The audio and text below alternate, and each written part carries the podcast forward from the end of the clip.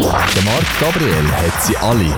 Die wichtigsten Schweizer Künstler und noch viel mehr. Hallo, mein Name ist Böhne Huber. Ich bin, der, ich, ich bin die Engelsstimme von Patent Ochsner. Hallo zusammen, ich bin Delian und das ist der MG Talk. Das ist der MG Talk Podcast. So, ich begrüße euch zu einem weiteren Talk und heute bei mir ist jemand, den man auch schon mega, mega lange kennt. Der Gianmarco Schmid, eigentlich bekannt als Jimma, oder? Genau, hoi. Hoi, wie geht's dir? Sehr gut geht es mir heute mal. Wir haben ja eigentlich musikalisch recht lange nicht mehr gehört von dir jetzt. Jetzt ist endlich wieder mal Zeit zum Das Musik präsentieren, gell? Stimmt, vor etwa drei Jahren habe ich das letzte Mal ein, so ein richtiges Album rausgegeben. Ja, ist eine Weile gegangen. Und ich gebe auch nicht so viele Interviews in der Regel. Also es ist ein bisschen Ausnahmezustand die nächsten paar Wochen. Da habe ich richtig Glück das mal. Ja, das sieht so aus. Tada! Das immer. Eben, du bist Autor, Musiker, Politiker. Was kannst du eigentlich am besten? Velofahren. Sehr schön. Äh, ich, kann dir sagen, was ich definitiv nicht kann von diesen Sachen. Äh, Musiker, Autor und Politiker. Also ich, äh, ich kann relativ wenig Zeug. Also ich habe eigentlich das KV. Das ist das, was ich kann. Und äh, ich kann ein bisschen Französisch und alles andere ist so Autodidakt angelernt. Also ich glaube, am, am, ehesten, am ehesten gut bin ich glaube einfach im, im, im Sein. Im Sein. Ohne etwas zu machen. Das können, glaube alle, oder? Ja, nein, täusch dich nicht. Mach mal die Musik aus, gib jemandem mal kein Fernsehen, nimm ihm das Handy weg, setz ihn auf den Stuhl und dann schau, was passiert. Spannend, ja, ja. Ja, ja, ja. Dann Und das ist noch das Heilige. Genau. Komm, wir reden ein bisschen über Musik. Du hast jetzt noch ein Album draussen, Kartellmusik heisst das. Wie würdest du das Album so in einem Satz beschreiben? Wie würde ein Satz tönen? In einem darf ich u viel Kommas brauchen. Du darfst Nein, alles. Kartellmusik ist, ist eine neue Platte, hat äh, 12 bis 14 Lieder, je nach Format, wo man kauft, ob Vinyl oder CD, es ist auf die Art veröffentlicht. Und es ist ein sehr organisches Album, sehr viele Instrumente sind gespielt worden, es wird gesungen, es hat Melodie. Ähm, es ist nicht ein, ein hartes Rap-Album, sondern es ist ein hörbares Rap-Album. Ja, das sollte es etwa treffen. Wieso ist es jetzt wieder so lang, eigentlich so lange gegangen, bis jetzt etwas Musikalisches wieder ist von dir? Es sind doch drei Jahre her seit dem Äh, letzten. weil ich geschafft habe. Also ich habe einen Beruf und in dem Beruf bin ich glücklich und arbeite und dann bleibt etwa die auch keine Zeit. Und was auch noch ist, jetzt bei dem Speziellen, das ist mir erst gerade jetzt in den Sinn gekommen, wegen einem Gespräch, das wir vorgeführt haben, ähm, mein ehemaliger Label ist in der Zwischenzeit auch noch gestorben und ich musste mich um die Rechte von der f- früheren Werk noch kurz kümmern, bevor ich mich um neue Sachen kümmern Ja. Aber jetzt bist du wieder da mit neuen Jetzt Musik. bin ich wieder da. Sehr gut. Und ein kleiner Teil von deinem Album ist auch explizit politisch. Aus welchem Grund? Äh, lokale Politik interessiert mich sehr. Also ich habe vorher jetzt gesagt, eben, Politik kann ich nicht so gut, aber das heißt nicht, dass ich es nicht gerne mache. Also ähm, ich bin sehr politisch auf lokaler Ebene und mich interessieren natürlich auch politische Zusammenhänge. Und das ist jetzt das erste Mal, wo ich das ein bisschen abfärben lassen habe, auf einen Albumtitel im Sinn, dass ich etwas Regionales behandle. Das ist das mal nicht Schweiz, sondern es ist ziemlich ein Ostschweiz-Graubünden-Thema. Gibt es etwas, was dich momentan sehr ähm, interessiert politisch, wo du eigentlich so voll dran bist? Also, wo mich ja, nicht, dass ich eine Ahnung hätte vom Ganzen, da kann ich gerade rausnehmen, aber, aber der Klimawandel und seine Früchte finde ich sehr spannend. Figuren wie Greta Thunberg, die da plötzlich auftaucht und wo erwachsene Männer zur Verzweiflung treibt mit ihrer Art. Und auch die ganze Jugendklimabewegung, das finde ich extrem cool. Das, es macht mir Freude, dass es das gibt. Ich hoffe, dass es genau zu etwas Positivem führt und nicht einfach wieder vom System tot gedankt wird. Aber äh, mal schauen. Und eben, du dich jetzt auch aufstellen in Chur, glaubst äh, für den Gemeinderat. Äh, was, was, was, was bewegt dich, das zu machen? Also ich bin schon seit 14 Jahren in der Freien Liste Chur Mitglied. Ähm, bin darum schon ewig politisch in dieser Gemeinde. Ähm, ja, das hat jetzt eben gelangt mit den Stimmen vor drei Jahren. Ich wäre eigentlich gewählt als Gemeinderat jetzt. Das Problem ist, dass ich den Job abgeblasen habe, weil es einfach zeitlich nicht drin liegt. Aber es ist auch schade, jetzt bist du so weit gekommen, jetzt du alles Ja, okay. was heisst so weit? Also der Gemeinderat von Chur ist definitiv ein Rückschritt zu dem, was ich sonst in meinem Leben mache. Also da müssen wir dir nochmal klarstellen, wenn du nicht jetzt super einfach nur eine politische Karriere vorsiehst, ist, ist der Job als Gemeinderat eine Katastrophe. Du kriegst im Jahr irgendwie 3000 Franken Sitzungsgeld und hast jene Verpflichtungen und solltest dich auch noch gut ausweisen können in dem Ganzen, in all diesen Themen. Also es ist sehr undankbar, das muss man auch mal sehen. Also da ist nicht wirklich der Aufstieg dahinter. Darum lieber Musik wieder mit dem neuen Album. Ja, der verdiene ich zwar noch weniger, aber wenigstens ist es ehrlich verdientes Geld. oder? das stimmt. Und auf dem Album hast du ja relativ viele Gäste drauf auch. Äh, wie hast du die Gäste ausgesucht? Sind die Kollegen Also die allermeisten Gäste sind ja völlig hinter den Kulissen, also Musiker, die man nicht sieht, die man auch nicht benennt auf der Platte. Wir haben einen Jodlerchor drauf, gehabt, wir haben äh, rappende Gäste, Gästinnen, Sängerinnen, Rapperinnen, Rapper, was haben wir noch? Und eben diverse Produzenten. Also es ist eigentlich mehr eine Momentaufnahme, wer hat mit mir zu tun gehabt in der Zeit der letzten zwei Jahre. Also die Leute sind dann eigentlich mehr oder weniger auch so eins zu eins abgebildet auf dem Album. Mhm. Das sind alles Leute, die ich kenne. Sehr gut. Und auf dem Album, oder, sind eigentlich, die Songs sind eigentlich so bei den Themen zwischen Hoffnung und Verzweiflung so ein bisschen entstanden, oder? Schön, ja, schön Ja. ausgedrückt. Ja, Ja. definitiv. Was sind so die Themen, die dich im Moment wirklich auch bewegen? Das ist der Status, wo ich mich drin befinde in meinem Leben. Zwischen Hoffnung und Verzweiflung. Super Albumtitel. Gerade notieren. Das nächste Album Hoffnung und Verzweiflung. Jetzt klingt Ja. gut. Gell? Ja. Wann kommt das nächste Jahr? Hoffnung und Verzweiflung. November 2019. Sehr gut. Und eben, du hast jetzt wirklich auch Zeit, glaube ich, ein Teil von dem Album ist auch schon 2016 fertig gewesen. Das stimmt. Wieso weißt du das? Ja, man muss sich informieren, Ja, okay. ist es, hast du das Gefühl, es kommen bessere Sachen raus, wenn man sich mehr Zeit lässt? Oder kommen bessere Sachen raus, wenn man schnell vielleicht eine gute Idee hat und gerade umsetzt? Oh, das, ist, das ist von so vielen Faktoren abhängig. Es kommt auch ein bisschen auf das eigene Handwerk drauf an. Also ich bin eigentlich nicht jemand, der gerne u lang an einem Thema schafft und das ewig muss wieder nähren und wieder nähren und sich wieder reingehen. Aber öppe die ergibt sich. Also ich glaube, da war es mehr von Art her, gewesen, wenn wir aufgenommen haben an den Ort und welche Lieder dass wir haben wollen, wie dass sich das dann in die Länge gezogen hat und herauskristallisiert. Also normalerweise gehe ich ins Studio und schreibe dir in einer halben Stunde das Lied und nehme es auf und das geht auch. Also das ist auch für mich gewinnbringend und zielführend, weil der, das Erlebnis ist für mich das gleich Gute, wie wenn ich zehn Jahre an einem Lied Ja. arbeite. Also ich würde jetzt nicht sagen, dass sich das qualitativ oder sonst wie irgendwie abhebt, aber etwa die brauchen die Lieder einfach länger, bis sie am Ort sind, wo sie her sollen. Und die CD selber, oder? Physisch, die gibt es als Doppel-CD mit Instrument. Vinyl! Vinyl. Schallplatte, nichts CD, Schallplatte. Nur Schallplatten. Nein. Nein, CD gibt es auch, der Doppel-CD mit Instrumental. Nein, nein, es gibt Doppelvinyl, Achtung. Achtung jetzt. Doppelvinyl, Schallplatte mit der Instrumental, das gibt es ja. Und dann gibt es das Buch und in dem Buch ist aber die CD drin. Also die CD allein kriegst du nicht, aber wenn du das Buch kaufst, ist die CD drin. Und der Rest Download und die üblichen Streams. Das ist schon clever mit dem Buch. Ob es clever ist, wissen wir nicht so genau. Jetzt haben wir das Album zweimal müssen verschieben wegen dem Buch. Also es ist clever in Massen. Bist du Vinyl-Liebhaber? Sehr, sehr, sehr, sehr. Und ich glaube, es ist auch ein wichtiges Statement, um eben wieder mal eine Platte rauszuhauen, weil der Entstehungsprozess von einer Platte ist einfach so viel länger, dass es halt wirklich einen guten Konterpunkt gibt zu der heutigen Aufnehmen, Autotune, Stream. Theorie, so, das finde ich nicht so cool. Und eben instrumental, was ist so der Hintergedanke, was man in der Schule deine Lieder singt nachher? Nein, weniger. Wobei das gibt es, das gibt es tatsächlich. Ich bin sogar mit Eiszeit in irgendeinem Lehrmittel drin. Also das ist, äh, das ist schon so, dass man Schimmerlieder singt in der Schule ab und so.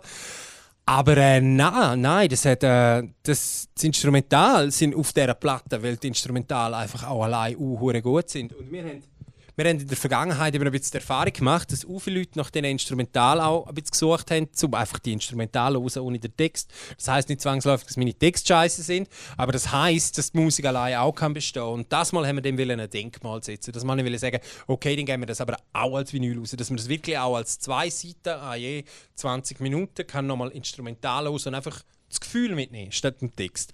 Und ich finde, das ist sehr gut gelungen. Also aus eigener Erfahrung, ich höre das Instrumental sehr gerne. Ich frage jetzt mal provokativ, lohnt sich heutzutage noch so Vinyl rauszugeben? Nein, nein, nein, nein, nein, nein. Musik lohnt sich nicht, Schreiben lohnt sich nicht, Arbeiten lohnt sich nicht. Allgemein, wenn ihr, wenn ihr eine Chance habt im Leben, geht um die Ferien. Mach nichts anderes. Was bist du für ein Musikkonsument? Kaufst du Vinyl? Tust du noch tust du streamen? Wir haben wieder Vinyl daheim. Also ja, ich kaufe Vinyl. Äh, ich tue aber auch streamen und ich kaufe auch CDs. Es kommt immer darauf an. Ich mache es wahnsinnig vom Künstler abhängig oder von dem Projekt, das ich gerade lässig finde. Äh, oder wenn es lokale Bands sind, dann supporte ich einfach und mache das sowieso. Aber äh, ich bin dort sehr breit gefächert unterwegs. Es, es bringt zum Teil bei gewissen Musikstilen auch nichts, das eine oder das andere zu wählen. Während die Sachen, die ich auf Vinyl kaufe, gar nicht erst auf Spotify auftauchen, sind die Sachen, die ich auf Spotify höre, gar nicht auf Vinyl erhältlich. Also, Ich möchte auch über die Songs reden. Gerne. Du schnell den Song, äh, Titel sagen, du kannst etwas dazu sagen. okay. Irgendwie.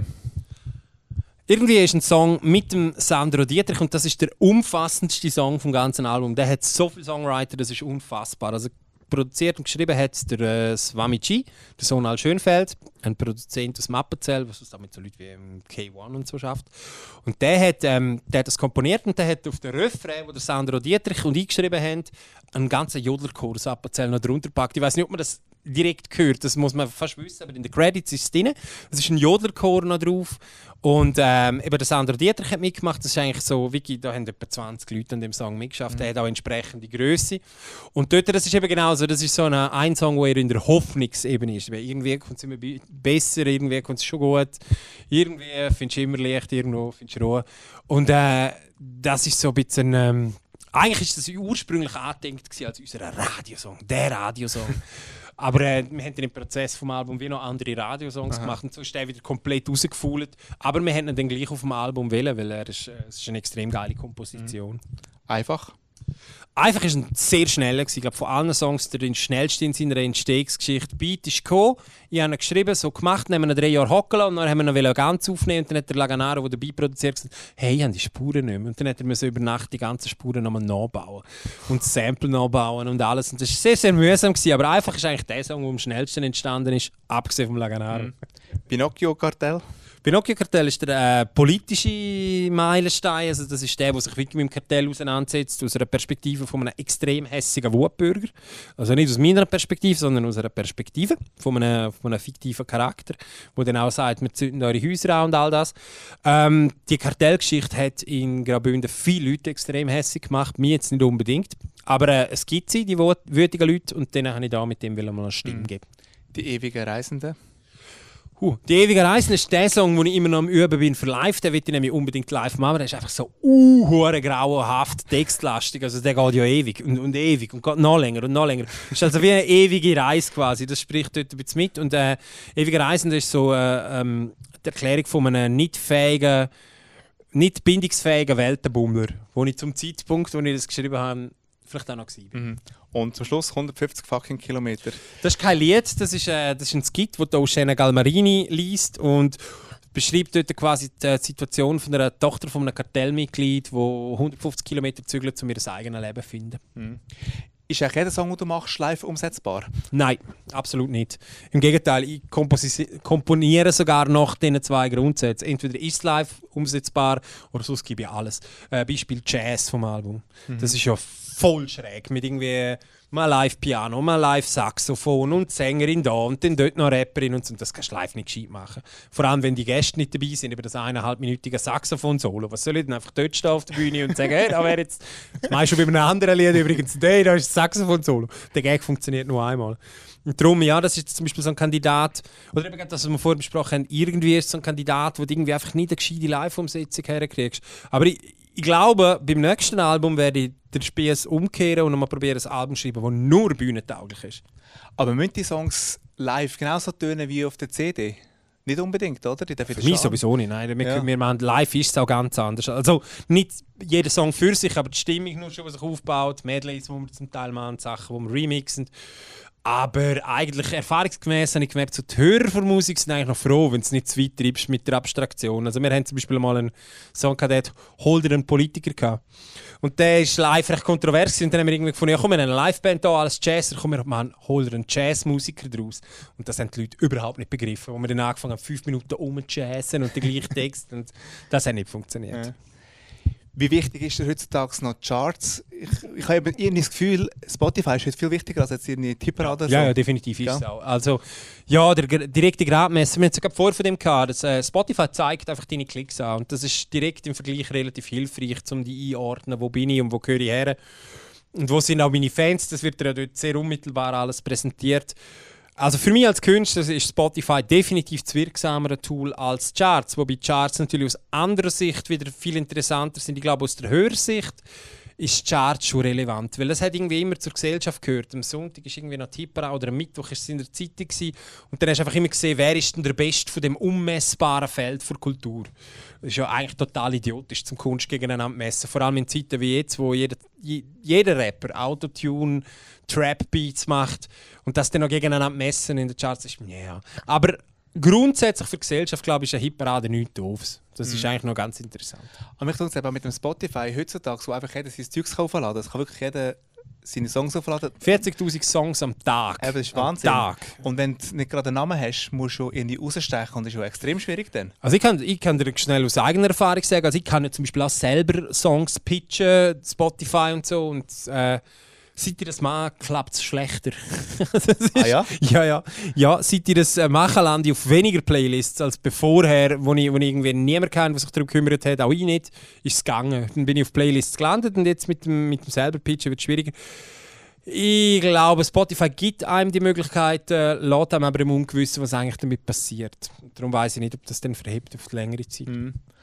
Kommen wir zurück zu den Konzerten. Mhm. Äh, du gehst ja noch ein bisschen auf Tour. Yes! Yes. Äh, was dürfen wir jetzt erleben, wenn wir zu dir kommt, go, go Konzert schauen? unglaublich menschliches Leid voll, vorgeführt von einem 40-jährigen Rapper. Ähm, in, in meinem Körper. Ähm, nein, äh, man hört. Also, ich kann nicht versprechen, dass es nur eine Live-Show wird, weil ich bin allein mit einem DJ. Aber wir sind uh, lustig beide. Also das heisst, man wird gut unterhalten. Und die Songs, die gehen wirklich von 1999 bis 2018. Also Kartellmusik hat seinen grossen Anteil, aber genauso grossen Anteil hat zum Beispiel gegen die Schweiz. Also wir spielen Superschweiz, wir spielen Eiszeit, wir spielen «Mein Leben ist scheiße». Wir haben Schnipsel von anderen Hits, die wir noch einbauen. Das haben wir zum Beispiel äh, ganz alte Sachen wie «Privalo», die wir noch drin haben. Und ein paar Hits, die irgendwie durchgeschlafen sind, wie «Gefühllos». Ja, also es ist ziemlich alles dabei aus den 20 Gima-Jahren. Wieso nur mit einem DJ und nicht mit einer Liveband? Eine Kostenfrage, ich kann mir eine Liveband schlichtweg nicht leisten bei der Gage, die ich heutzutage verdiene. Also ich kann da nicht mit gutem Gewissen fünf, sechs Vollprofis holen, die jeder 300 Franken am Abend will. Die Gage habe ich nicht. Was hast du für einen Wunsch mit dem Album? Dass wir glücklich und gesund sterbend ins Abendrot reitend auf einem Manatee. Ähm, ja. ich hoffe, dass es rund wird. Sehr gut. Und die letzte Frage ist mir immer die gleiche. Wieso soll man dieses Album kaufen? Ein kleiner Werbespot von dir. Also wenn man nicht zu viel Geld hat, wenn man einen durchschnittlichen europäischen Lohn hat, dann kann ich dir nicht viel sagen. Geh einfach in den Laden, gönn dir etwas, ist eine geile Platte. Oder bestell sie vor, vielleicht kann man sie noch vorbestellen. Ähm, ansonsten sage ich immer, schau, wenn du kein Geld hast, dann klau sie. Geh in einen Plattenladen und klau die Scheiße. Säckel schnell, lass dich nicht verwutschen, das andere wäre blöd. Aber das kann man heute fast nicht mehr, weil es gibt fast keine Plattenläden mehr. Siehst du, und da fängt das Problem schon an. Das ist einfach keine diebstahlfreundliche Gesellschaft, so etwas. Ähm, ja, dann das nächste wäre, los wenigstens mal rein. Auf Spotify. Ja, genau. Dann kriege ich 0,06 Rappen pro Mal, wo du einen Lied angeklickt hast. Danke vielmals für den 16. Burger. Sehr gut. Gima, ich wünsche dir ganz viel Erfolg mit dem Album. Danke. Merci für mal bestehen gewesen. Merci auch. Und hoffentlich bis sehr bald. Bis bald. Tschüss. Und das war der MG Talk und bis zum nächsten Mal. Tschüss zusammen.